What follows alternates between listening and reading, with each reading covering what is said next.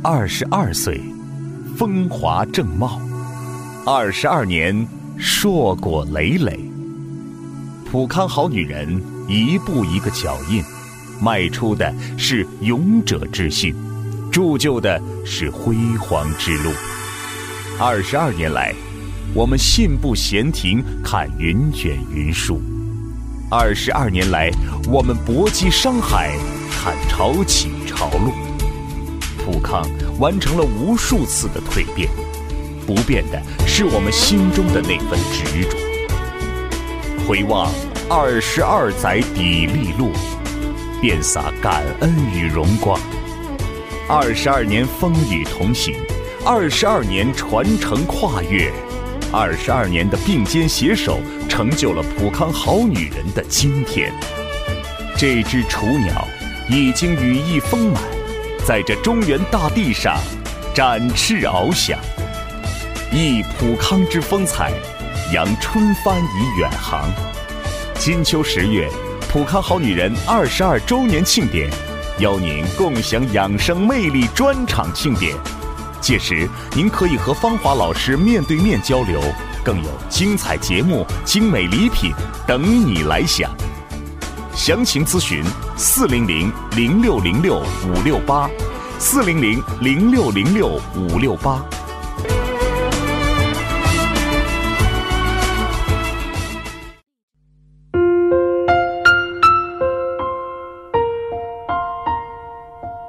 绽放青春美丽，打造健康人生。各位听众朋友，大家好，您正在收听的是《普康好女人》节目，健康美丽热线已经为您开通了。您有任何关于健康养生方面的问题，欢迎拨打全国统一免费电话四零零零六零六五六八四零零零六零六五六八，也可以在微信公众号搜索“普康好女人”，添加关注后直接在线咨询问题。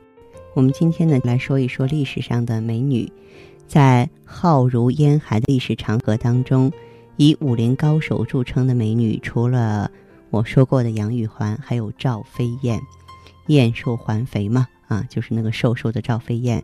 她是汉成帝的第二任皇后，她才貌双全，舞姿翩翩，受成帝专宠多年，贵清后宫。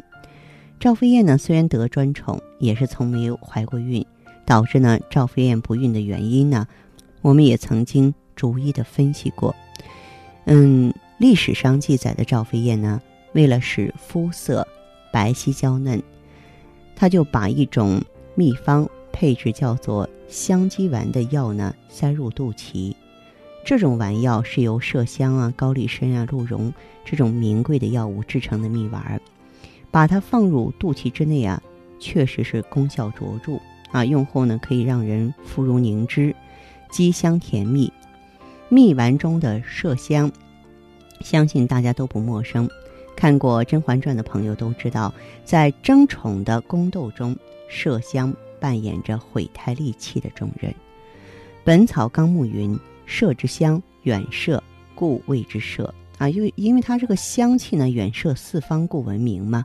麝香是公麝旗下所特有的麝香腺中的分泌物啊，它的作用呢是用于放射异香来吸引异性的。那公麝呢，长到一岁半之后开始分泌香，几乎是跟发情同时开始。麝香呢，性温味辛，入心脾肝经，它具有芳香开窍、通经活血、消炎活血的功效。现在研究表明呢，麝香在治疗肝病、癌症、心肌梗死方面有很好的作用。但是药验中有云：“毒中之王乃砒霜，香中之王乃麝香。”你看麝香啊，在香水制作过程当中，会用作高级定香剂啊，使这个香味保持长久。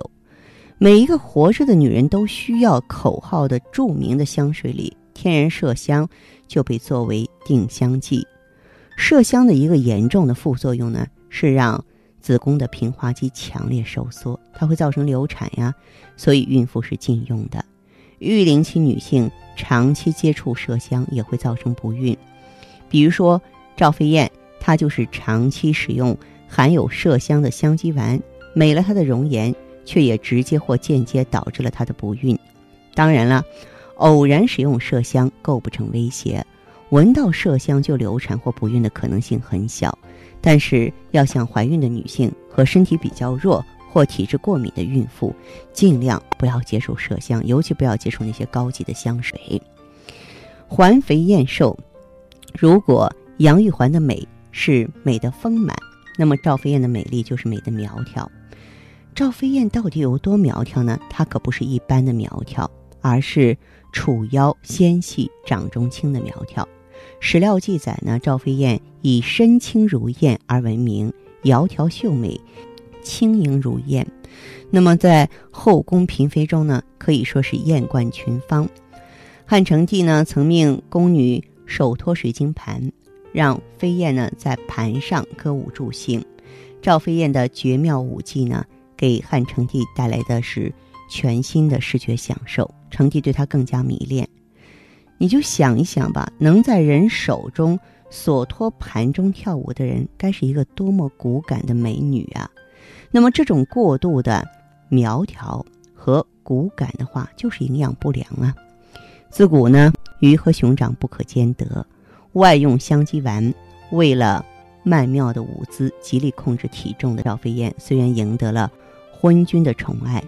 可是，她这一被帝王宠爱的优势呢，也是剥夺了她孕育生命的一大劣势，所以她的做法呢，不令当今时代女性朋友学习和效仿。呃，我说这些呢，是想提醒那些不求最美但求最瘦的女性朋友，那是不是可以减慢我们节食减肥的步伐呢？因为瘦成闪电不可取，怀不上孕真着急呀。当然。如果说您个人遇到什么躯体化的问题了，感到比较棘手，你需要帮助，呃，也欢迎您呢马上拨通我们的健康美丽专线，号码是四零零零六零六五六八四零零零六零六五六八。